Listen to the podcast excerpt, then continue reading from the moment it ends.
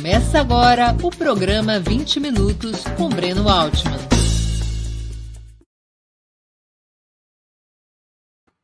Boa tarde. Hoje é 16 de setembro de 2022.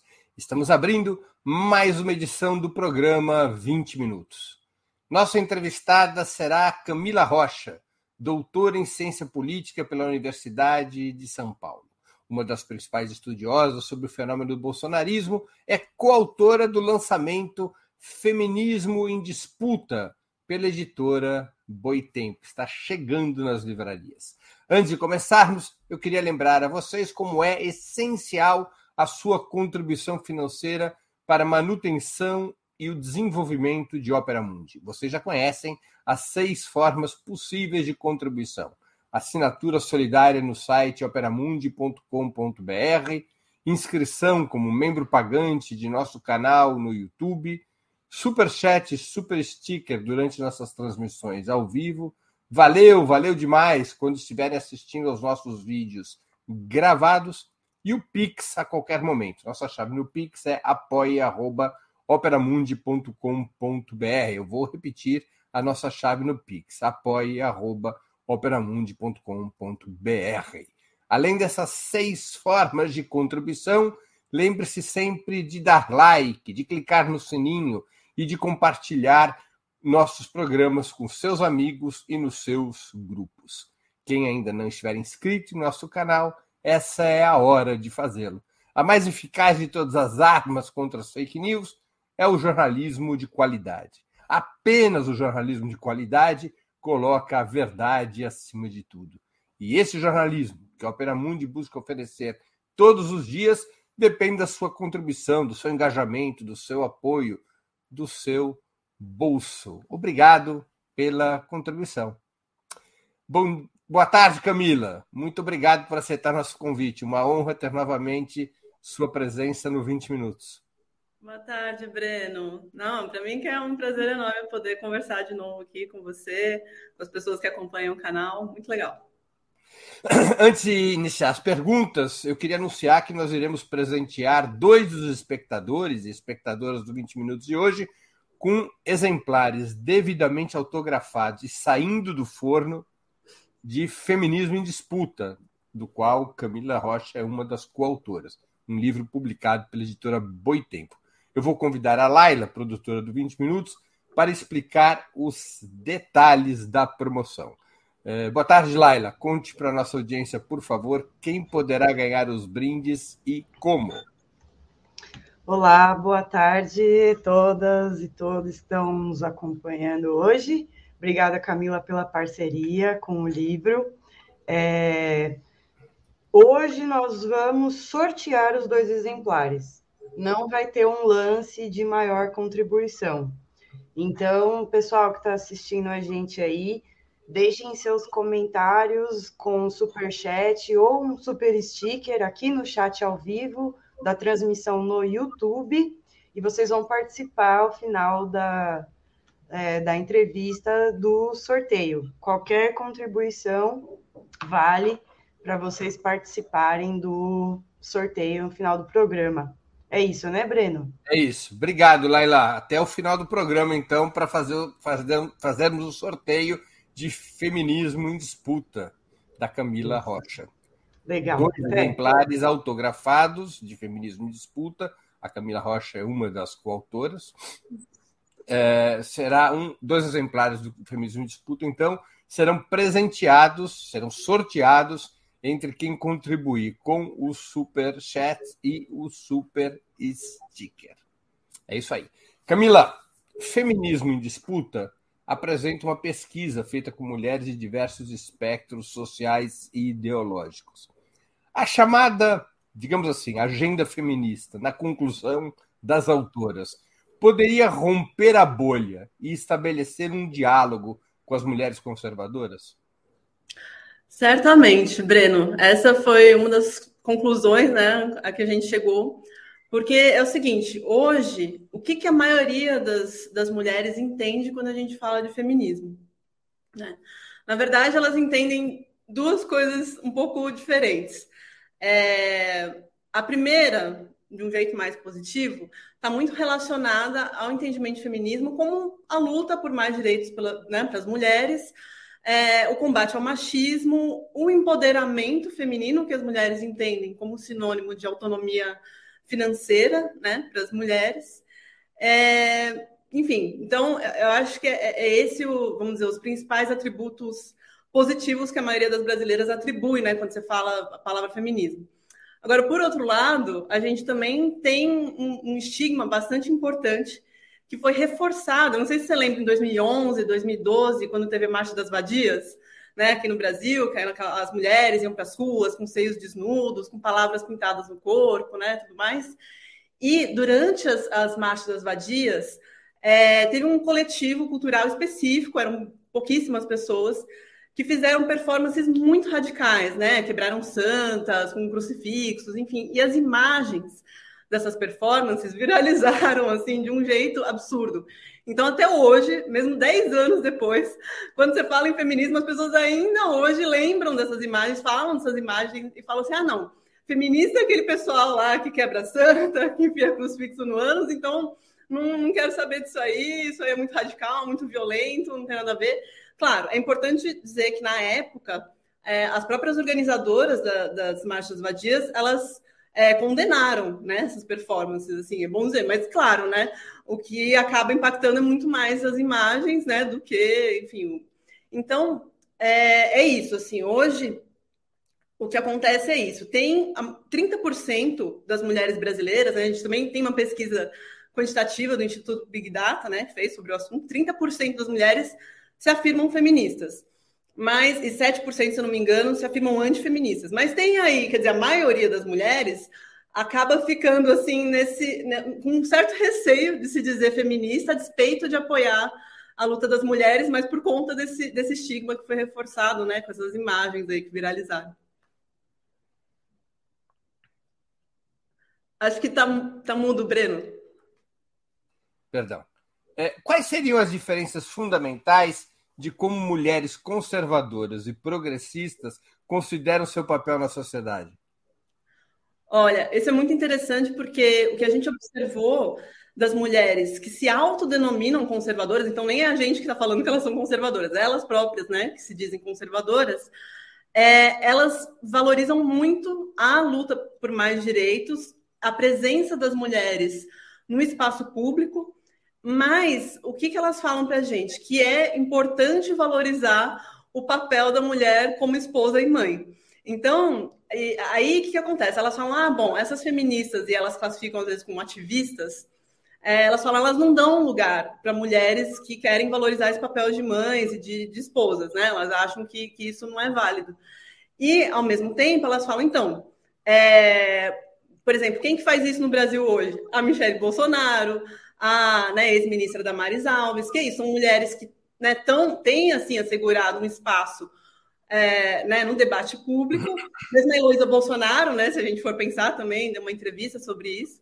É, mas elas vão falar, então, justamente, são mulheres que estão aí aparecendo, têm voz própria, mas que valorizam esse papel né, de, enfim, mãe, esposa, etc. Então, essa é a grande, a grande diferença, essa ênfase que elas dão né, nesse, nesse papel de, de mãe e esposa, mas é importante dizer que elas são, sim, por exemplo, favoráveis à autonomia financeira das mulheres, ao empoderamento, então já teve um, um avanço nesse sentido.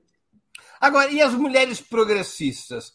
Como é que elas tratam, na pesquisa que vocês fizeram, esse tema é, da família, do papel da mulher como mãe na família? Uhum. Olha, tem um, a gente percebeu, na verdade, também tem um consenso é, em relação à, à, maternidade, né? No sentido de que todas elas falam, olha, a maternidade não tem que ser uma obrigação, tem que ser uma imposição. Né? Isso, inclusive, as mulheres que se consideram conservadoras. Agora, as mulheres mais progressistas, e aí, em especial, nessa pesquisa, elas nem aparecem tanto porque a gente fez com é, mulheres que eram que votaram no Bolsonaro e se arrependeram, né? A maioria jovens indecisas e com essas é, mulheres que se autodenominam conservadoras, né? Então, um público assim menos progressista. Mas o que eu posso te dizer é que entre as progressistas, né, principalmente entre as mulheres mais jovens, aí você vê uma, uma abertura muito maior, por exemplo, para se dizer feminista, é, para falar abertamente sobre a legalização do aborto, apoiar a legalização do aborto, né? Que eu acho que são é, é a principal pauta assim que é, divide né, as mulheres em relação principalmente à maternidade, né? Então, e as mais jovens também sempre falam muito, muita ênfase, falam, não, é, eventualmente, se eu for tiver filho, eu quero estar estabilizado finance é, financeiramente primeiro, quero ter minha carreira, né? Então, enfim, acho que é uma coisa que fica bem marcada, assim, sabe? A, a legalização do aborto seria um marcador de divergência entre as mulheres conservadoras e as progressistas, um marcador muito nítido. Muito nítido, muito nítido, com certeza. Quer dizer, ali você tem um elemento importante. E outra, quanto mais jovem, mais as mulheres se reivindicam feministas? Exatamente, Breno. Quanto mais jovens, mais elas se reivindicam e mais elas têm abertura para eventualmente se aproximar né, das pautas feministas, do movimento feminista. Essa, essa, esse receio de se dizer feminista, ele, ele diminui. Né? Inclusive, as, as mulheres mais jovens, por exemplo, elas são muito mais, é, vamos dizer assim, abertas também é, para é, pautas, por exemplo, relacionadas a, sei lá, mulheres lésbicas ou mulheres bissexuais, né? É, quando a gente vai falar em transfobia, por exemplo, elas conseguem também ter um domínio muito maior, né, desse, dessa discussão. Então, em comparação às mulheres mais velhas. Deixa eu te fazer uma outra questão. A religião é um obstáculo, ou pelo menos um marcador importante para o desenvolvimento e o enraizamento das ideias e valores feministas? Olha, a gente observou, na verdade, uma coisa interessante, que assim, é, para as mulheres que estão, enfim, têm acima de 40 anos, aí, de fato, a religião é, cristã, sobretudo, né, o, o, enfim, o pentecostalismo evangélico, aí acaba realmente reforçando né, aqueles valores de, ligados à, à, submissão da mulher no casamento, etc., aquela coisa da mulher né, como até acho que Michele Bolsonaro falou, ah, meio que, que vai ajudar o marido, né, etc. Ajuda, é ajudadora do marido. Ajudadora do marido, exatamente. Agora, por outro lado, é, também existem, isso que é muito interessante, é, várias influenciadoras que são católicas, às vezes até mesmo evangélicas, enfim, do universo gospel, mas é, que se colocam como mulheres empoderadas, como. E aí, para as mais jovens, é muito engraçado porque a gente vê ao mesmo tempo, por exemplo, então, uma mulher podia seguir uma dessas influenciadoras gospel e a Anitta, entendeu? E gostar das duas e achar legal as duas. É, então, eu acho que é importante também chamar atenção para isso, porque o que acontece? Em comparação com a Igreja Católica, né? Na Igreja Católica, que, qual que é o papel das mulheres, né? No máximo você consegue ser freira ali, mas não, posição de poder não tem, né? Não tem nenhuma. Agora, em várias igrejas evangélicas, as mulheres conseguem ter posições de poder, né? Ser bispa, ser, enfim, é, lideranças mesmo, né? A própria Damares. Então, acaba que, para muitas mulheres, é, as igrejas acabam, acabam possibilitando com que elas melhorem, por exemplo, é, vários, é, por exemplo, elas começam, várias delas passam a, a, ler melhor, né, por conta da frequência nas igrejas, elas participam de grupos de mulheres, então elas conseguem é, falar do cotidiano delas, das coisas que acontecem, inclusive de violências que elas sofrem, e também elas conseguem melhorar as habilidades delas para falar em público né? Que para as mulheres isso é uma coisa muito importante, muito fundamental. Então, assim, ao mesmo tempo que sim, a gente sabe, né, que existe todo um discurso conservador muito forte, né, em boa parte das igre igrejas evangélicas, por outro lado, existe também esse movimento, né, de, vamos dizer, empoderamento feminino dentro das igrejas acontecendo em paralelo, e muitas delas não compram exatamente, sabe, esse discurso conservador, tentam ir contra, então, eu acho que é um cenário assim um pouco complexo, bastante interessante nesse sentido. O marcador religião é muito mais presente entre mulheres que se dizem conservadoras do que mulheres que se dizem progressistas? É uma distância abissal? Certamente, Brena. É mais importante, eu acho que no sentido de que é, elas acabam, vamos dizer assim, justificando né, determinadas posições, geralmente com, ah, com passagens da Bíblia, né, ou alguma coisa do tipo, com muito mais frequência, por exemplo, do que fazem mulheres que se declaram católicas ou mesmo que se declaram é, protestantes históricas, né? Também tem, tem essa, essa diferença, assim. E eu acho que tem muito a ver com o próprio cotidiano das igrejas, com quem são né, os pastores, as pastoras, né? Então é isso. Assim, acho que o universo é, religioso é, é, muito, né, muito grande, muito multifacetado, né, no Brasil. Mas sim, a gente observa isso, sim. Camila, o feminismo ele poderia ser uma via para a transição de mulheres conservadoras para o campo de esquerda? Ou tende a ser uma, ou tende a haver uma espécie de transversalidade ideológica no feminismo? Seria possível ser feminista e de direita? Existiria um feminismo de direita? Olha, Breno, esse, é o combo, esse é o combo que eu te coloco. Se o feminismo poderia fazer com que mulheres conservadoras girassem à esquerda, Uhum. Ou se é uma agenda transversal. Essa, essa é a primeira questão, eu faria dessa, dessa maneira. Olha, eu acho que o empoderamento, isso que a gente chama de empoderamento feminino, ele tende a ser uma agenda transversal. E por isso que acaba sendo tão disputado, né? Agora, o feminismo, hum, aí não tem como, porque ainda que, é, claro, né, algumas entrevistadas, inclusive tem lá no livro, uma, a gente coloca né, citações das entrevistas, uma das entrevistadas que, que se autodenominava conservadora falou assim para a gente, falou, não, eu votei no Bolsonaro, né, sou bolsonarista e sou feminista. E, e ela ia explicando por quê. É, mas, que, que, na verdade, assim, né, por mais estranho que isso pareça, o que, que, que, isso quer dizer, na verdade? Né? E aí, pensando no que a gente estava conversando antes.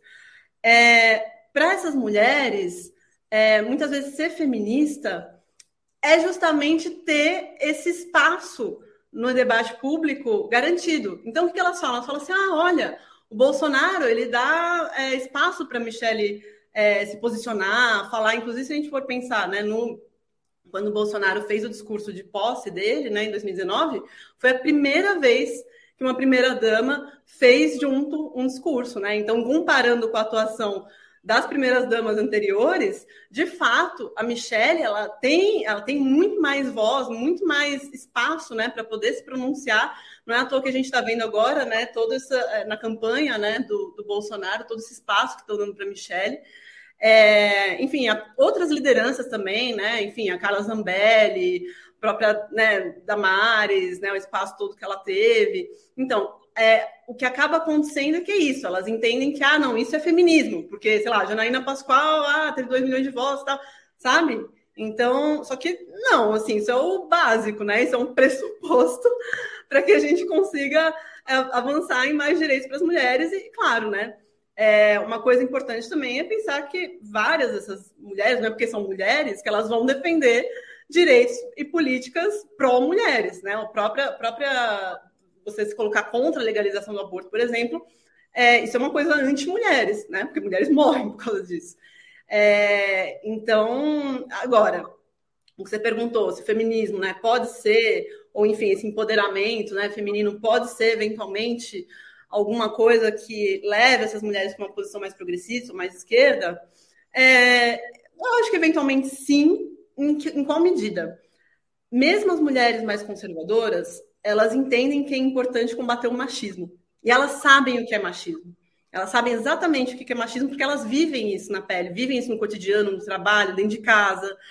É, agora, inclusive, várias delas é, eventualmente percebem que o Bolsonaro dá declarações machistas, mas elas tentam né, passar o pano tal, e falar da Michelle. Mas, por exemplo, a gente entrevistou, a maioria das entrevistadas eram justamente mulheres que tinham votado no Bolsonaro e arrependeram.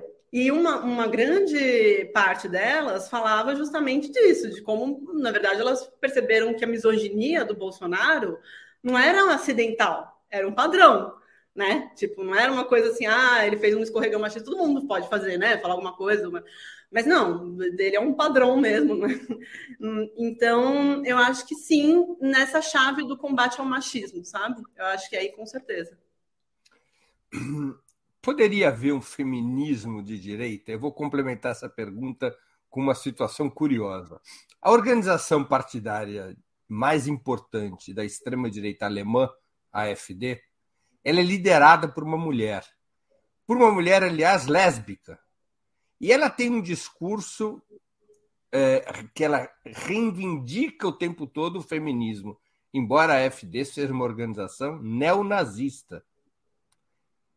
É, claro, é um fenômeno que pode ser típico da situação política alemã, mas eu pergunto: poderia haver um feminismo de direita? Há sinais disso na dessa possibilidade na realidade brasileira? Ou a questão religiosa impede? Então, Breno, aí que tá. Eu acho que não é à toa que o nome do livro é Feminismo em Disputa, né? Eles tentam justamente disputar, porque eu acho que assim, a, a direita hoje, a extrema-direita, tem duas estratégias principais.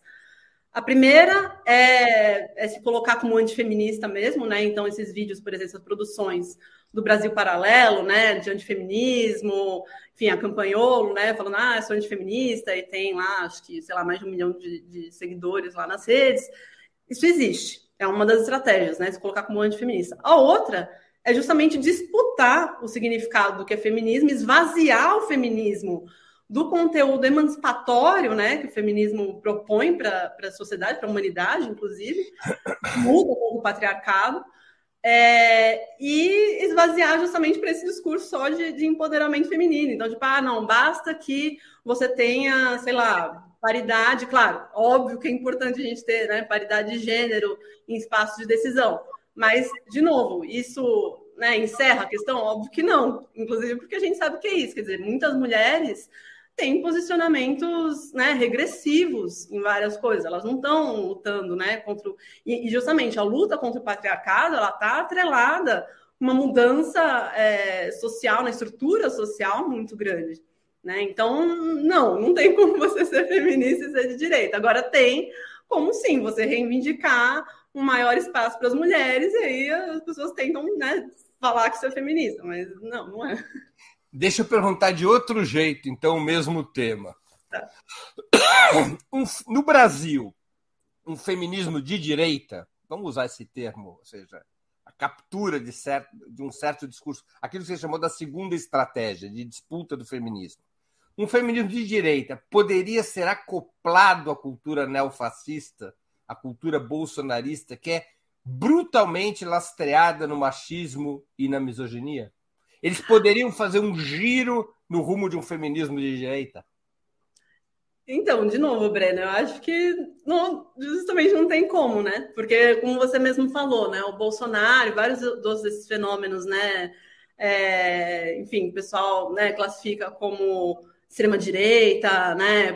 Populistas, enfim, extremistas de direita, fascistas, neofascistas. É, uma das características principais é justamente a, a, a, questão de gênero, né? Quer dizer, é uma reação, parte uma reação mesmo ao avanço das mulheres na sociedade. Então, se você for ver no, nos discursos deles, assim, é, tem sim um tensionamento muito grande para a gente voltar para trás. São discursos reacionários, que querem que as mulheres voltem mesmo para casa, voltem para os lares. Inclusive, até vou lembrar de uma fala importante nesse sentido, que é do, do Saxida, Adolfo Saxida, se não me engano, do, que é o atual ministro de Minas e Energia, é, alguns anos atrás, ele falou num vídeo do YouTube, ele é um economista, enfim, era do, do né, funcionário de pé, tudo mais, alguém com doutorado, mas ele falou assim, ó, é, não é eficiente do ponto de vista do mercado que as mulheres trabalhem, é mais eficiente que elas fiquem em casa, ele falou isso. Né? Então, para você ver, assim, é uma defesa é, ultraliberal reacionária né, de que as mulheres teriam que voltar, então, para o ambiente doméstico. Então, assim, é só para ilustrar, na verdade, como são duas coisas completamente incompatíveis. Né? Não é à toa que a gente vê, por exemplo, a própria Luísa Bolsonaro, que fez uma defesa da submissão da mulher dentro do casamento, comparando com obediência à regra de trânsito. Assim. Então, é, agora, é importante dizer que, por mais, é, vamos dizer, estranho ou absurdo, né, que isso tudo possa parecer, mas é um tipo de discurso que ele tem, sim, uma, um público né, definido, ele, tem, ele ecoa né, em um determinado é, público, e isso que é importante de, de, de, salientar aqui. Então, assim, se a gente for pensar, por exemplo, né, no, as manifestações que sucederam o golpe de 64, sabe aquela marcha com Deus pela família? Então, foram organizadas por mulheres que pediram permissão para os maridos na época para organizar essas marchas E logo depois, os próprios atores políticos, né, intelectuais da época, acadêmicos, é, anularam praticamente o protagonismo dessas mulheres no desenvolvimento é, do, né, do, do, do, golpe. E depois, uma historiadora, que é a Janaína Cordeiro, de quem eu gosto muito, professora da Federal Fluminense, ela conversou com essas mulheres, ela fez uma pesquisa muito interessante com as mulheres da Cande, e, e as mulheres falavam, olha, quais eram as motivações que elas tinham né, para fazer a marcha? Era justamente defender esse modelo de vida delas, que era pautado né, no, no, nos papéis, no exercício dos papéis de mãe e de esposa. Então, sim, existem mulheres é, que defendem esse modo de existência, né, um modo feminino, esse modo específico de existência feminina. Então, é, e, e, aí, só que qual que é a diferença hoje, né? Que eu estava falando antes, é, para essas mulheres de 64, exatamente, estão aí na foto. Se antes, né, nessa época aí, anos 60, é, ainda a maternidade era vista como uma coisa, né, absolutamente compulsória, assim, como assim as mulheres, né, não, não iam ser mães e tal. Hoje já existe uma relativização disso, mas, ao mesmo tempo, uma exaltação das mulheres que são mães, uma coisa sagrada, divina e tudo mais. E, por outro lado, tem sim essa questão da autonomia financeira, ela tem um impacto maior no discurso mesmo de mulheres conservadoras. Então, é aquela coisa, ah, tudo bem, né? Você pode ter o seu empreguinho ali para complementar a renda, sabe? Tipo, dentro do, da família. Ah, não, tudo bem, você pode, né, eventualmente fazer alguma coisa, mas é isso, né? É sempre uma coisa complementar, né? Como disse a Michelle Bolsonaro, para você ajudar. É, não, é, curioso, né, aquele exemplo que eu estava comentando sobre a FD alemã, porque o programa da FD alemã, ela defende assim, legalização do aborto, ela defende obrigação legal de igual trabalho, igual salário, a, a, multas gigantescas no caso de violação da equidade salarial, e ela defende política de cotas de gênero à base de 50%, 50% embora seja uma organização neonazista. E essa líder da FD uma vez deu uma entrevista dizendo: Nós queremos um governo de Amazonas. Porque o que acontece é eles sacaram que para poder ascender o governo na Alemanha, eles não podiam cair na, na armadilha eleitoral que tradicionalmente isola a ultradireita de cunho religioso, que é ter maioria entre os homens, ou ter força entre os homens, e muita fraqueza entre as mulheres. É o problema até que teve na França Marine Le Pen. Então, para resolver isso, eles falaram: não, nós vamos assumir um, um, o feminismo no discurso de extrema-direita. E tem seus resultados, ó. tem seus Sim. resultados. É, mas aí acho que eu diria que isso é mais um femismo. Né? Ah, é um truque, é um grande truque. É, é um feminismo, porque, na verdade, né, acho que até aqui no chat ela, ela tá falando da Nancy Fraser, por exemplo, tem um livro muito bom da Nancy Fraser, né, O Feminismo pelos 99%, é, em que justamente a, a, Nancy, a, Nancy, Fraser, a Cinzia Arusa e a Titi Bhattacharya, né, que falam, é, elas falam assim, olha, é, não adianta nada, por exemplo, você ter uma mulher no comando, inclusive uma mulher, enfim, negra, né, teve uma, mas é, se for alguém para fazer as mesmas coisas é, que, enfim, os, os homens né, que dominam a sociedade vão fazer, que por exemplo, promover guerras, né, que é ser intolerante em relação é, às outras pessoas. Então, a, a, gente sabe que, por exemplo, é, a direita, a extrema-direita, principalmente em países europeus, são muito intolerantes, por exemplo, com, em relação a, a, aos imigrantes ou em relação a outros povos, né? Então, essa é uma das questões, por exemplo. Eu, eu entendo, pelo menos o meu entendimento de feminismo está muito é, conectado a isso que elas defendem nesse livro, né? No feminismo é, para 99%.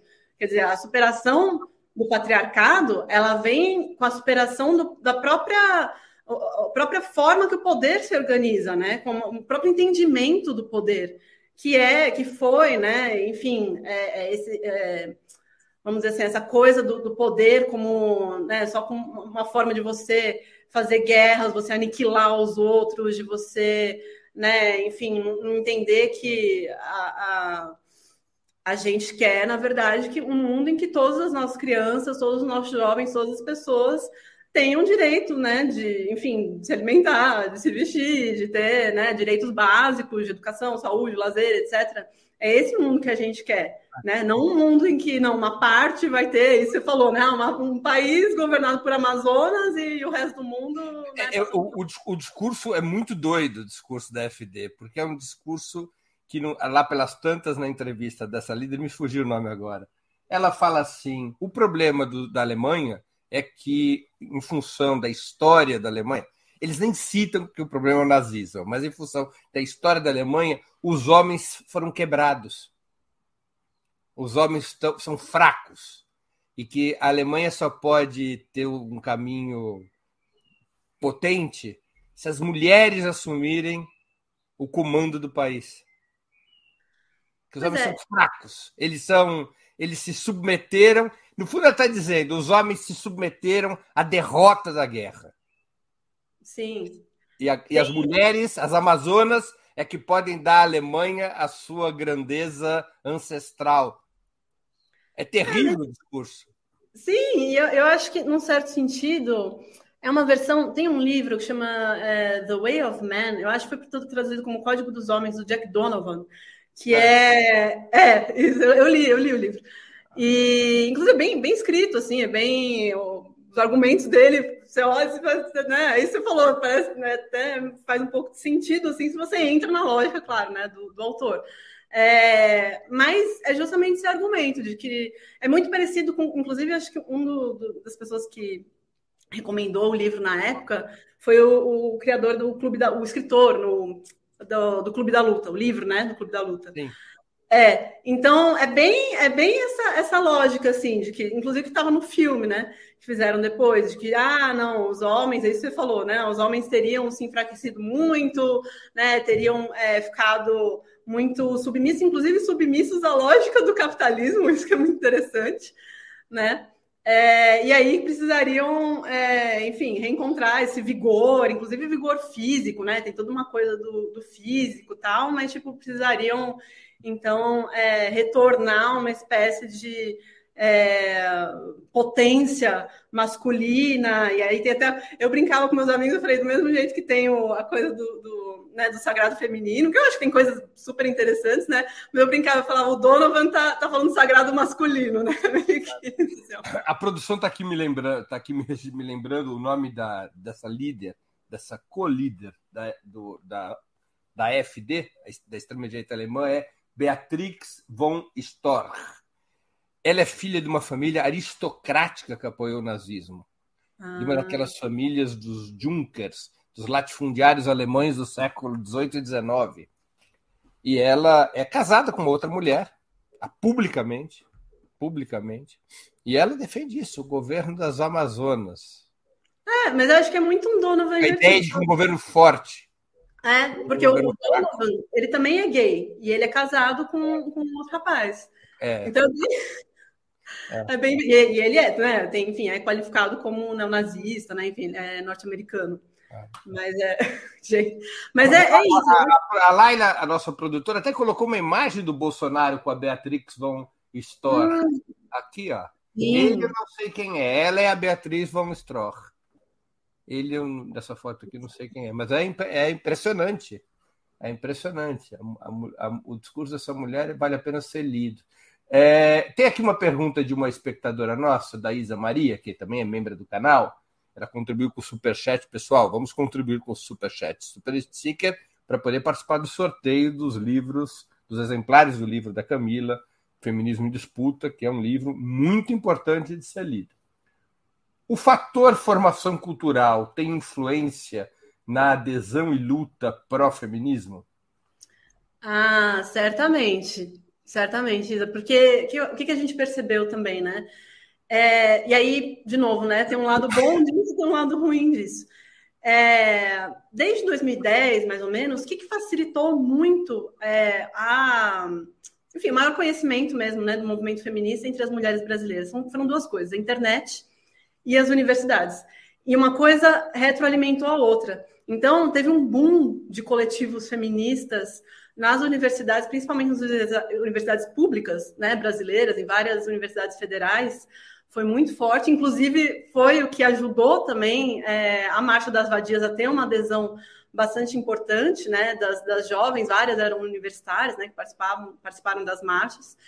Então, eu acho que se a gente for pensar em formação cultural, né, nesse tipo de, de formação que eventualmente as pessoas conseguem, tanto nos coletivos feministas universitários, como é, nas páginas, nos blogs de internet, mesmo com influenciadoras, né, é, seja no Instagram, no TikTok, enfim, nas redes, é, com certeza ajudou muito na adesão ao feminismo, sobretudo de mulheres é, mais jovens, né, até 40 anos, assim. Eu acho que Várias delas, inclusive, tem uma coisa interessante, Breno. A Esther falou para gente que uma das mulheres que ela entrevistou falou para ela assim: Olha, eu descobri que existia. A Esther é uma das coautoras do livro, a Esther Solano. Isso, a Esther a Solano. terceira coautora é a Beatriz. Beatriz Della Costa. Della Costa. Isso, do Instituto Update, isso. E a, a Esther falou assim: olha, uma mulher é, falou para mim assim que descobriu que existia estupro dentro do casamento é, porque ela viu uma TikToker falando sobre isso.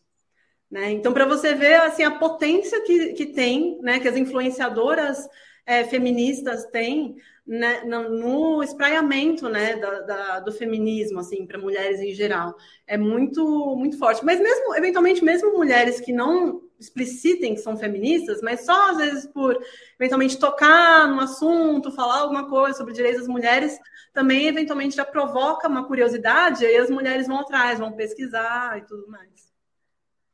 Agora, é, na pesquisa, o nível de escolaridade ele tem uma, uma relação exata com a, a, o autorreconhecimento como feminista, ou seja, por exemplo, quanto maior o grau de escolaridade, maior a autorreivindicação do feminismo?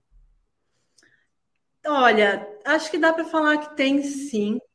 É, justamente por conta disso, assim, acaba que é, as mulheres que né, conseguem, não, não que seja assim uma coisa, ah, que todas as mulheres, não, mas existe sim uma correlação, porque principalmente se são mulheres mais jovens, né? De novo, eu ressalto que a coisa da, da, da idade é muito importante.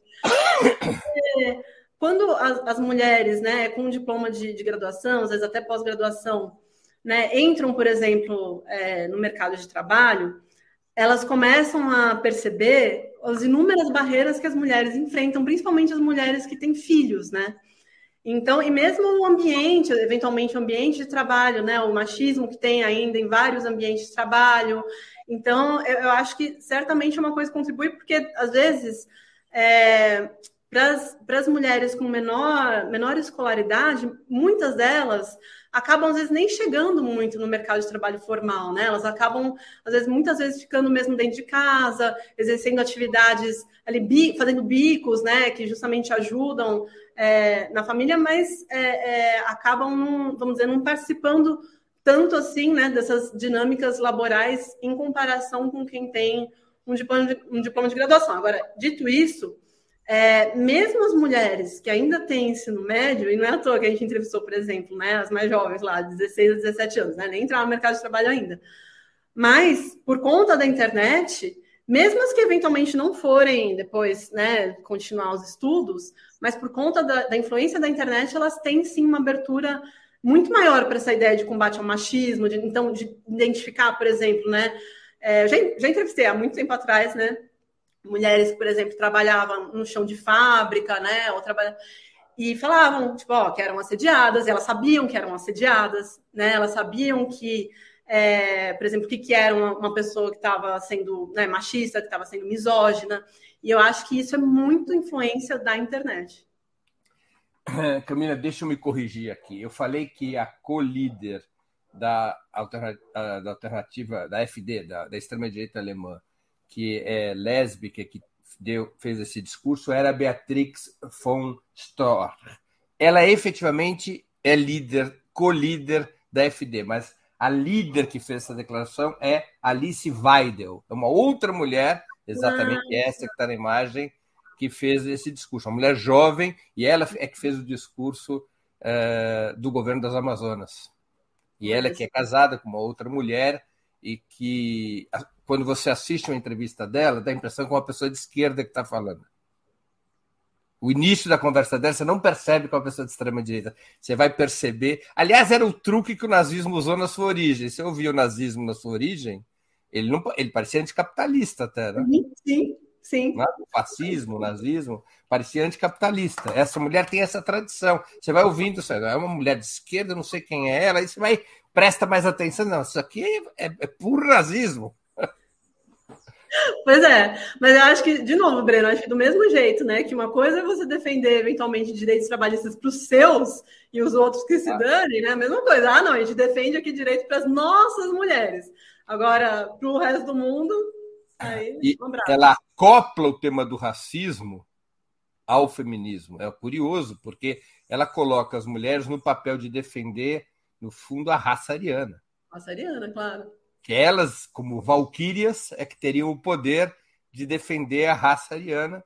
Os homens já não são mais capazes de fazer isso, eles estão quebrados, eles já não têm mais vigor. São as mulheres que cuidam das famílias, que têm que garantir que os seus filhos tenham os empregos que hoje estão sendo roubados pelos imigrantes. Então ela entra por um suposto feminismo e cai no racismo mais brutal, porque perguntam para ela lá pelas tantas da entrevista, é outro tema, mas só para registrar aqui. Sim. Perguntam para ela o que, que você acha que fazer, ela diz expulsar os imigrantes. É, é. O que é irreal, né? A Alemanha sem os imigrantes, ela para. Sim. Mas é um... eles têm chance de ganhar a eleição. Sim, é. Esse, esse, é o ponto. Porque acaba, inclusive, acaba comunicando. Tem uma coisa que é importante, que também acho que a gente não pode ficar, também só para as pessoas entenderem por que, que também isso tem tanta adesão, né? É porque muitos, inclusive, imigrantes recentes, né, que vão para países europeus, é, de fato têm, né, uma, uma, são mais machistas mesmo, são, é, tem um choque cultural importante aí. Né? Então, tem sim vários relatos, né? De, aí, aí vem aquela coisa toda entrelaçada da questão de gênero com racismo, com, né? Porque, de fato, tem né, relatos de assédio, às vezes até mesmo de estupro, violência sexual, etc. Claro, né? Mulheres brancas contra né, homens de é, outra origem. Então, essas coisas vão se misturando de um jeito que aí para muitas mulheres, esse tipo de, de resposta acaba sendo uma. Ah, uma... mistura obrigatoriamente de forma progressista. Pode se misturar de forma reacionária, ultra reacionária. E tem um amigo meu, um jornalista alemão, que ele diz: olha, quando o neofascismo ganha em países como o Brasil, é triste, é chato. Quando ganha nos Estados Unidos, um sujeito como Trump, também é chato. Na França, seria bem chato. Agora, quando ganha na Alemanha, aí precisa começar a se preocupar. De verdade porque ela se associa a um nacionalismo febril e de, de caráter expansionista, de caráter imperialista num grau. É, é, é, a entrevista dessa mulher, ela vai, ela começa com essa questão do governo das Amazonas, ela evolui para um discurso ultra imperialista alemão. Né? É uma coisa preocupante. Bom, antes de continuarmos, eu queria pedir novamente que vocês contribuam financeiramente com a Opera Mundi há seis formas de fazê-lo. A primeira é assinatura solidária em nosso site, operamundi.com.br apoio.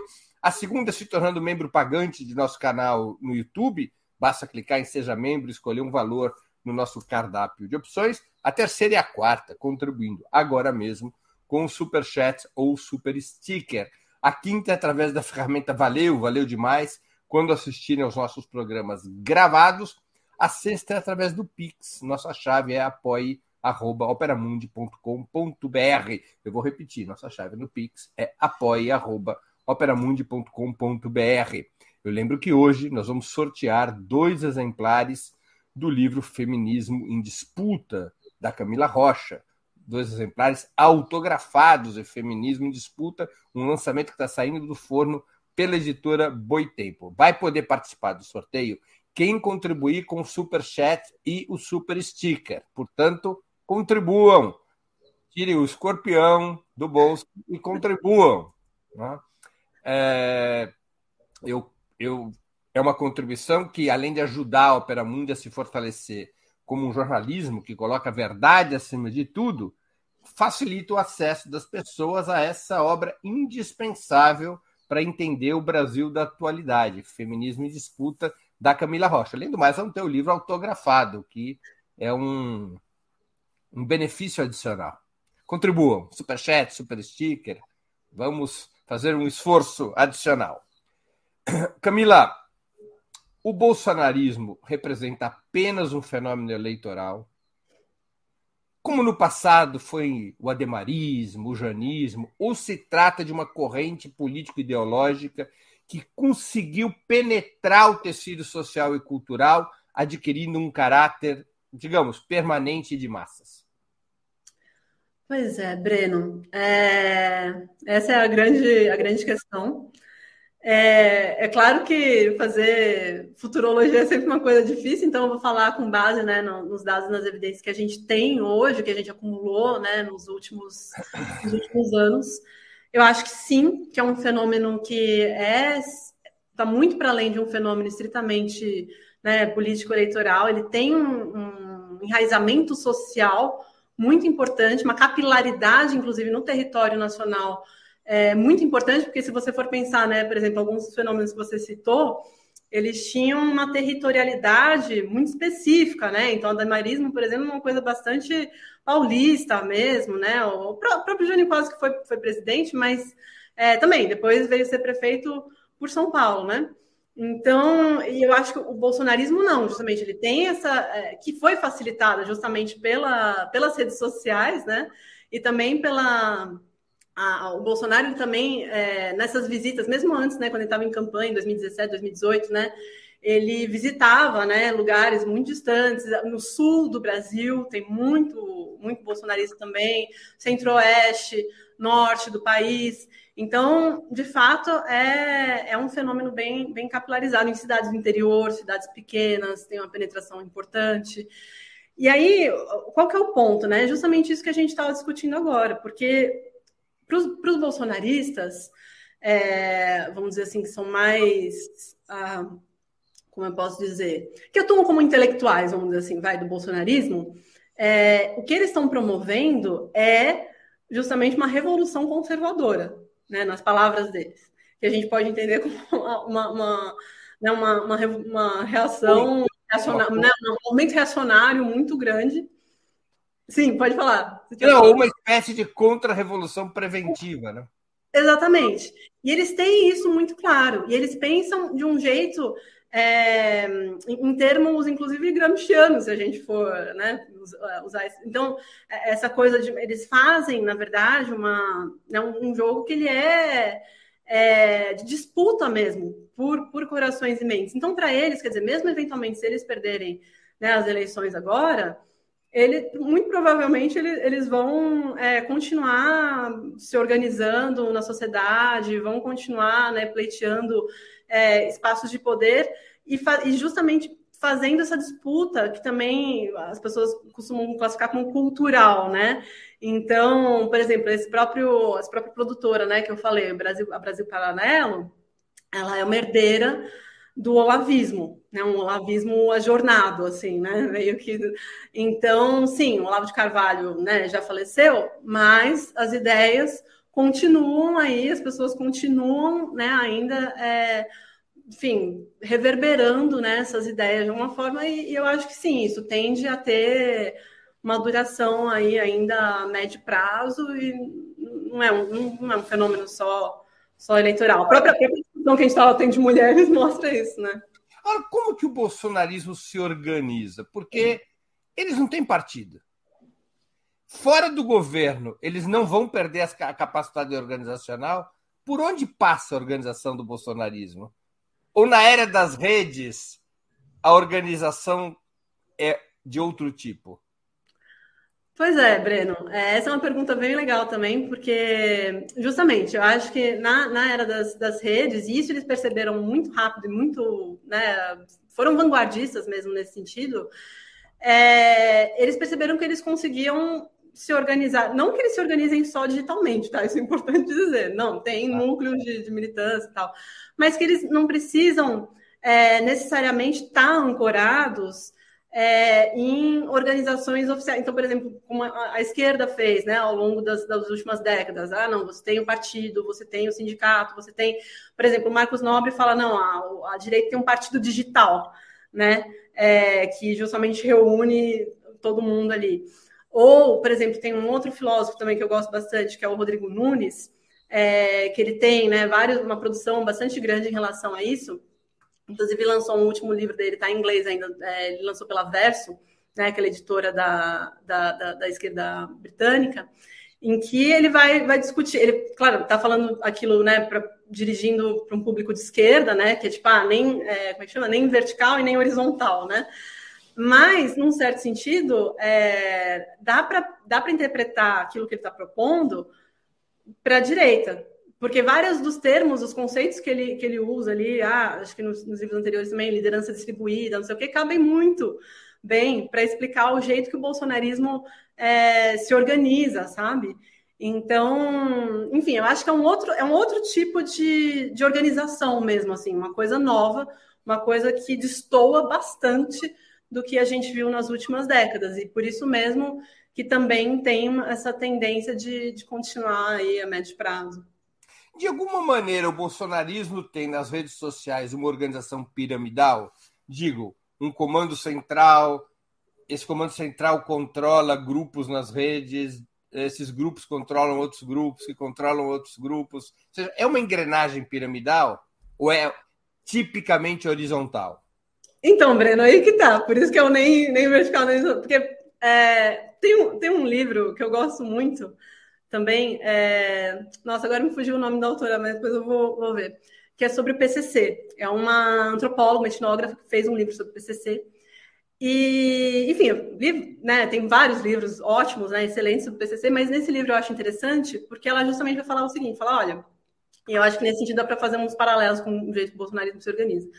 Sim, ao mesmo tempo, tem uma espécie de de esquema piramidal, então você sabe, tudo bem, tem o Bolsonaro, que é o chefe, tem os filhos, esse filho né, faz essas coisas, o outro não sei o quê, tarará.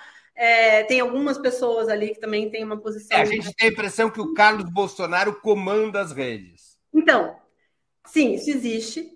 Mas, ao mesmo tempo, o que acontece? Do mesmo jeito né, que o PCC também tem as posições de chefia e que eventualmente até mudam né, constantemente as, as que estão ali, segundo escalão, terceiro escalão, então, mas é, o que acontece? Tem um código em comum, um discurso em comum, que mobiliza toda a, a base ali e que, num certo sentido, as pessoas é, não precisam ficar pedindo autorização para fazer X ou Y coisas, e ao mesmo tempo elas têm uma, uma, é, uma abertura para inovar dentro daquilo ali, sabe? Então, é, por que, que eu estou falando isso, assim, só para as pessoas entenderem? Porque, é, num certo sentido, com muitas aspas, tá?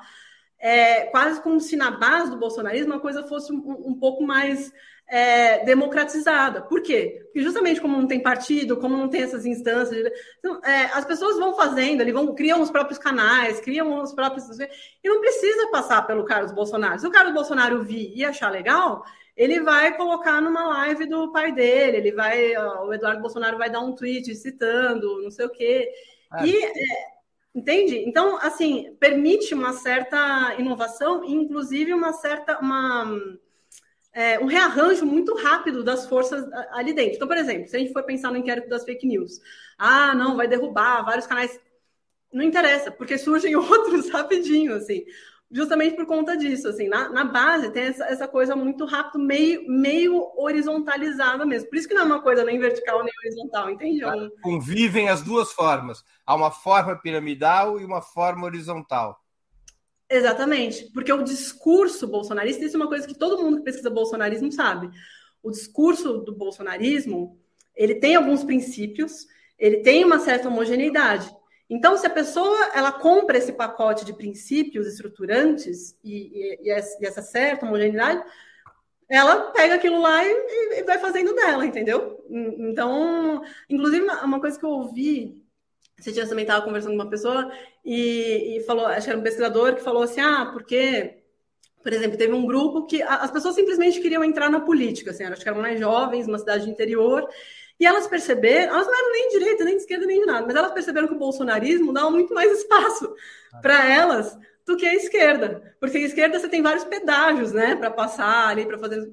No bolsonarismo você não tem pedágio praticamente nenhum, né? Então você vai lá, faz o seu rolê tal e, e pronto. E eventualmente consegue, inclusive, uma, uma projeção muito maior e mais, consegue é, eventualmente lucrar com isso. Isso é importante dizer também, né? Porque a gente sabe o quanto que as pessoas, né, com, que têm um canal, que resolvem ter um canal, tal, não sei o quê, com um discurso bolsonarista, é, conseguem efetivamente lucrar com isso. É um discurso então, monetizado, claro.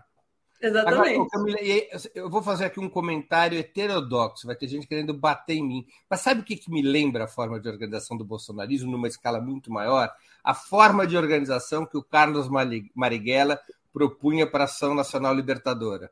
Porque ele organizou uma, um, uma corrente, a, NE, a LN.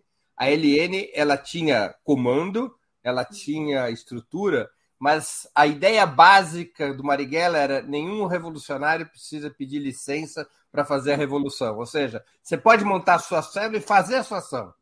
Você não precisa estar subordinado a um comando, embora exista o comando. Sim. É, realmente. realmente. Aliás, a Laila lembrou o nome da, da antropóloga que, que, que eu queria lembrar, é a Karine, que escreveu o livro sobre o PCC. Muito, excelente, recomendo muito, inclusive, a leitura. Mas essa é real, a semelhança entre o bolsonarismo e o PCC. É uma, uma, boa, uma boa dica. Sim. É, o bolsonarismo possuiria atualmente maior identidade e melhor condicionamento para disputa cultural e ideológica do que a esquerda? Seria uma corrente com valores e propósitos mais nítidos do que a esquerda tem hoje? Olha, Breno, eu acho que sim. Agora, porque, inclusive. No passado, você me perdoa, né? no passado era simples. A esquerda quer o socialismo. Era uma identidade muito clara. Sim. Essa identidade não é mais assim. Não é, e as pessoas, quando você vai falar, bom, mas o que, que é o socialismo, né? Onde que tem esse socialismo que vocês querem? Qual que é o... né? Aí já dá uma desorganizada. Eu até falei, acho que fui dar uma palestra sobre isso, falei, gente, assim, é, todo mundo hoje sabe qual que é o, o, programa mínimo, vamos dizer assim, do bolsonarismo, né? Tipo, armas para todos, defesa de valores familiares tradicionais, e esse patriotismo né, exacerbado aí, mas que obviamente não tem nada a ver com o nacionalismo econômico né, que a gente tinha no, nos anos 60, 70. Agora, o, e o ponto é esse: a gente não tem na esquerda um programa que seja, por exemplo, na época que tinha lá o. Né, o, no, no pré-revolucionária lá na Rússia, não, é tipo, é, pão, soviets e eletrificação, né? Eram três coisas, estava claro lá, defendia três coisas. Quais são essas, esse programa, né, que a gente defende agora? Assim, se a gente fosse pensar, ah, não, três coisas que definem, né, a, a, sei lá, o socialismo, a esquerda, ou, hum, é, não tem. Pelo menos eu não conseguiria formular assim de um jeito tão simples e resumido, né? Então, eu acho que deixa certamente. Deixa Sim. eu pegar esse assunto com uma outra abordagem. Sim. Como combater o bolsonarismo? O calcanhar de Aquiles do bolsonarismo estaria em sua natureza antidemocrática ou na sua defesa intransigente, por baixo de toda essa discurseira, dos interesses capitalistas mais predadores. Para enfrentar o capitalismo, bastaria a esquerda ser democrática, até para ampliar suas alianças, ou deveria retornar a um discurso antissistema, modernamente anticapitalista? Olha, Breno, pergunta de, de milhões aí, mas é, eu acho que sim, uma das fraquezas do bolsonarismo, inclusive a gente percebe isso nas entrevistas que a gente faz, é, justamente é o, é o discurso autoritário, não é à toa que ele deu né, uma, uma diminuída agora. É, é, essa ideia de que várias pessoas falam isso, que ele defende os ricos, e também não é à toa que ele está, né, também, claro, tem a questão econômica, mas do ponto de vista do discurso, ele sempre está enfatizando isso, né? De que, ah, não, a gente está fazendo mais até do que né, os petistas fizeram, tudo mais para os mais pobres. Que a gente sabe que não é verdade. Mas, é, então, eles, eles sabem que essas duas coisas, esse, o autoritarismo e isso de, né, ah, ele só faz para os ricos, são, sim, é, pontos fracos dele.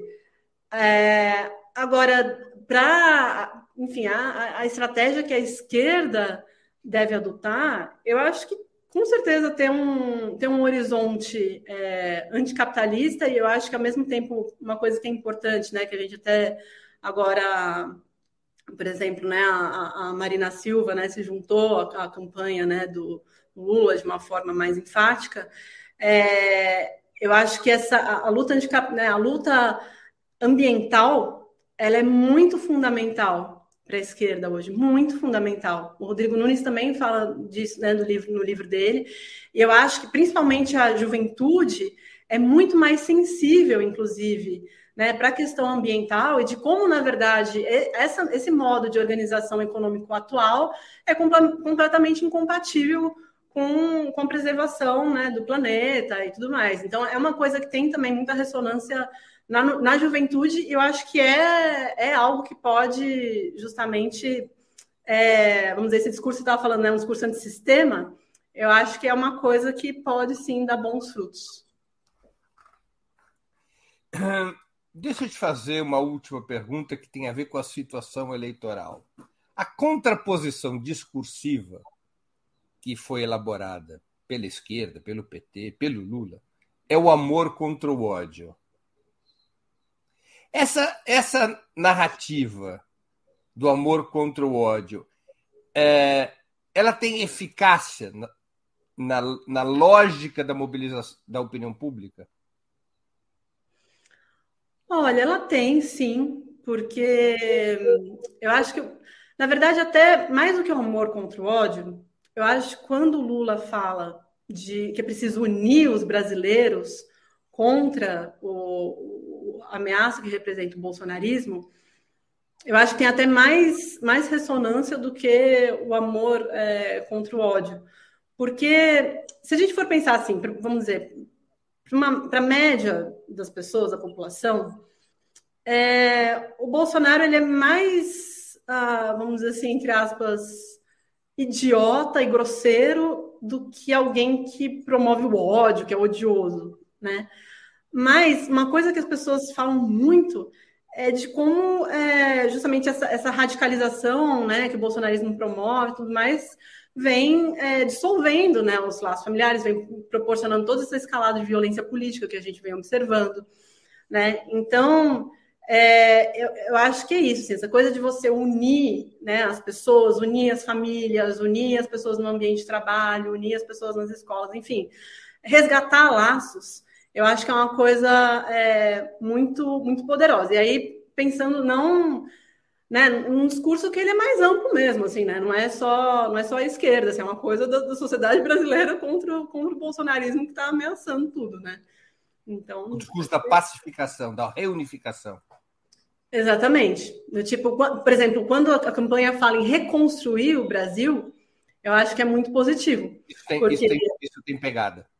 Tem, tem, porque as pessoas percebem isso, né? Quer dizer, não, é, realmente a gente precisa não só reconstruir do ponto de vista estritamente, vamos dizer, econômico ou institucional, né? Que a gente sabe que teve também um desmonte institucional muito é, importante, né? Nos últimos anos, mas justamente reconstruir é, valores, reconstruir laços, reconstruir né, é, ideias para o futuro, inclusive, né? Então, é, acho que é, é isso também que as pessoas é, precisam muito, né? Não é à toa que, por exemplo, o Lula agora está falando, ah, a gente precisa cuidar do Brasil. Isso é uma coisa que pega muito bem também, porque é justamente isso, as pessoas se sentem desamparadas. O Antônio Costa Nunes, que contribuiu com o Superchat, ele tem uma pergunta.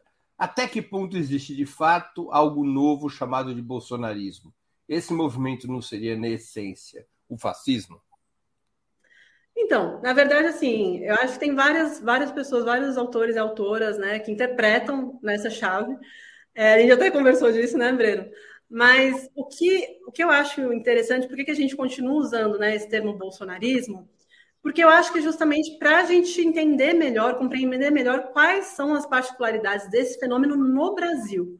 Então, é óbvio que a gente consegue pensar né, em pontes, em semelhanças com vários né, movimentos de extrema direita em outros lugares do mundo, como a gente estava falando aqui, né, da Alemanha, por exemplo, mas que nem a questão da imigração no Brasil. Eles até, grupos de direita até tentaram é, fazer uma, né, criar um burburinho em torno de uma pauta anti-imigração no Brasil, não teve sucesso, não foi para frente, não foi uma coisa que pegou, vamos dizer assim, né? Então, quer dizer, ou mesmo se a gente for pensar, mas o que, que é esse patriotismo que o Bolsonaro está tá defendendo, né? Em que bases que ele se dá?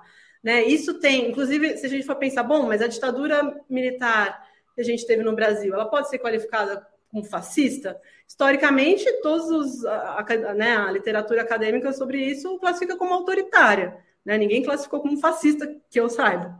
Né? E o Bolsonaro, justamente, ele, né, boa parte do discurso dele está todo ancorado numa a, formu a formulação clássica do PCB, num determinado momento, do Luiz Carlos Prestes, mais especificamente, era de que se tratava de uma ditadura militar fascista. O Marighella também tinha essa, essa, esse conceito o, o fascismo militar, que ele diferenciava do fascismo tradicional. Mas pode haver muito de agitação nessa expressão. É, é, eu, eu entendo assim, pelo menos assim, entendo que sim, autoritária, certamente. Eu acho que sim, acaba servindo muito para agitação, mas eu acho que se a gente quiser entender mesmo os, os, o fenômeno em si, né, os contornos específicos que tem aqui no Brasil, é melhor a gente qualificar com o bolsonarismo mesmo, assim. É claro que eu não estou falando que ah, as pessoas não podem chamar de fascista, disso, daquilo, como xingamento, né? Tudo bem. Ou mesmo tem interpretações que vou falar, por exemplo, eu acho que é mais profícuo, só para falar que também não... Acho que é mais profícuo pensar até em neo, é, neofascismo, por exemplo, do que simplesmente fascismo. Porque pelo menos você, é, é isso que a gente estava conversando, né? Por exemplo, é, a gente está pensando em elementos novos, coisas que não existiam antes, né? Como o próprio discurso aí das Amazonas, desse feminismo, né? Das, que é uma coisa que não tinha antes, é uma inovação. Né? Então, acho que a gente precisa estar atento a essas inovações. Então, pelo, pelo menos quem classifica como neo, eu acho que já ajuda nesse sentido. Muito bem. Camila, a gente está chegando no final da nossa conversa e eu queria fazer duas perguntas que eu sempre faço aos nossos convidados e convidadas antes das despedidas. A primeira é qual livro você gostaria de sugerir aos nossos eh, espectadores? E a segunda, qual filme ou série poderia indicar a quem nos acompanha? Tá bom. Bom, vamos lá. Então, na verdade, eu, eu escolhi dois livros. Um é, são dois romances. Um é Os Coadjuvantes, da Clara Drummond, que saiu pela Companhia das Letras recentemente. E eu acho que é, é bem interessante justamente para entender um pouco assim a, a né, a parte, vamos dizer, sociológica né, do bolsonarismo, sobretudo das elites né, que apoiam o bolsonarismo, acho que é muito legal. E o outro é a solução de dois estados, do Michel Laube, que também saiu pela Companhia das Letras.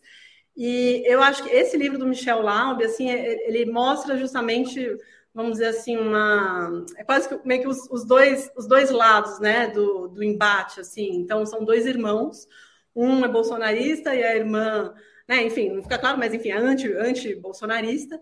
E aí tem toda uma, uma, trama, né? Um romance, então tem toda uma trama ali, é, um drama, né?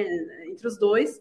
Mas também que eu acho que, do ponto de vista sociológico, inclusive antropológico, é muito muito interessante assim, né, para compreender o Brasil hoje, assim. São dois romances que eu recomendo muito. E aí tem a série, né? É isso. A, a série, série é, Pois é, eu recomendo, eu recomendo muito, gente, para todo. Agora está na terceira temporada, eu já vi tudo, todas as temporadas, é, que é o Sintonia, que é do Conzilla.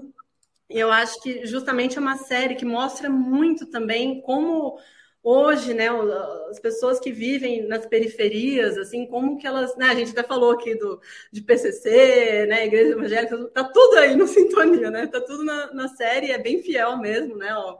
claro, tem toda uma coisa do, do da, da, dramatização, né, da série, mas eu acho que é, também é muito interessante para entender melhor o que está tá rolando aí no Brasil.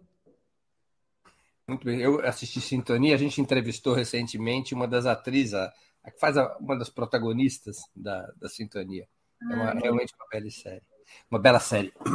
Uh, Camila, antes de encerrarmos, eu queria pedir que a Laila, produtora do 20 Minutos, se junte a nós e anuncie, faça o um sorteio dos vencedores da promoção de hoje. Quem ganhará um exemplar, os, quem, os que ganharão exemplares do livro Feminismo em Disputa, da sua autoria. Então, Laila, conte para nós.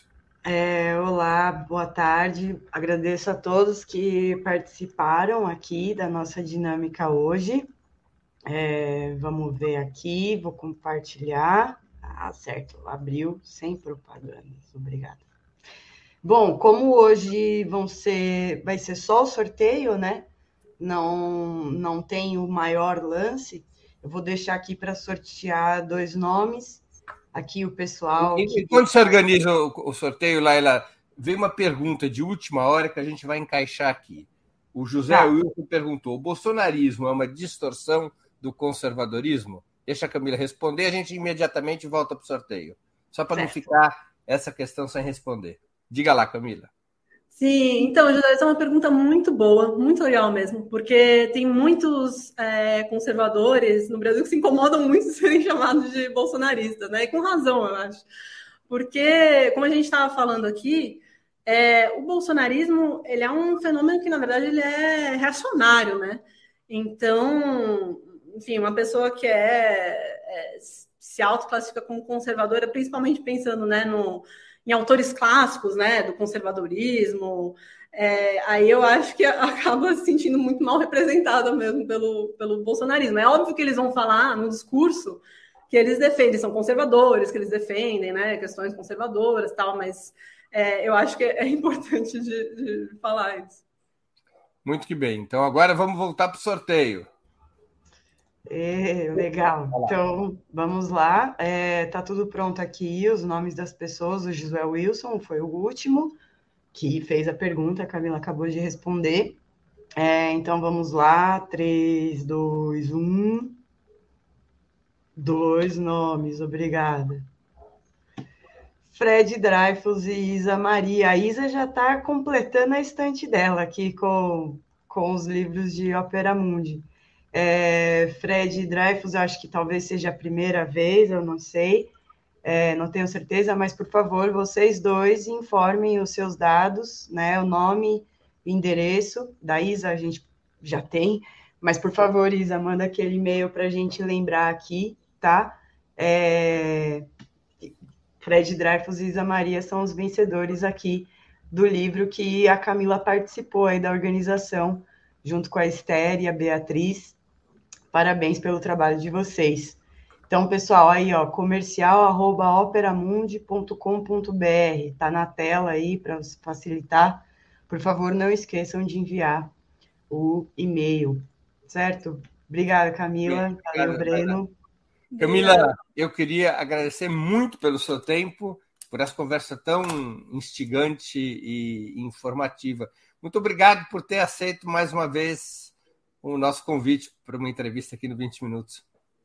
Não, prazer é sempre meu, Breno. Muito bacana conversar aqui. E agora, pois é, nem conhecia aí as Amazonas, agora vou até dar uma investigada, fiquei curiosa. Vou ver. Eu também agradeço a todos e todas que assistiram a esse programa, em especial aqueles e aquelas que puderam fazer contribuições financeiras ao nosso site e ao canal de Opera Mundi no YouTube. Sem vocês, nosso trabalho não seria possível e não faria sentido. Um grande abraço a todos e a todas.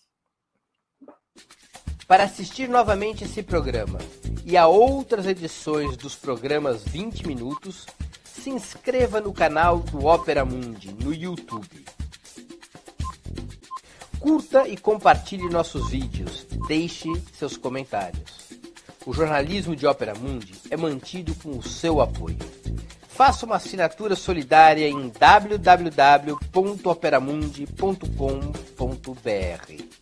Com um pequeno valor mensal, você nos ajuda no desenvolvimento de um jornalismo independente e de qualidade. Obrigado pela audiência e até a próxima.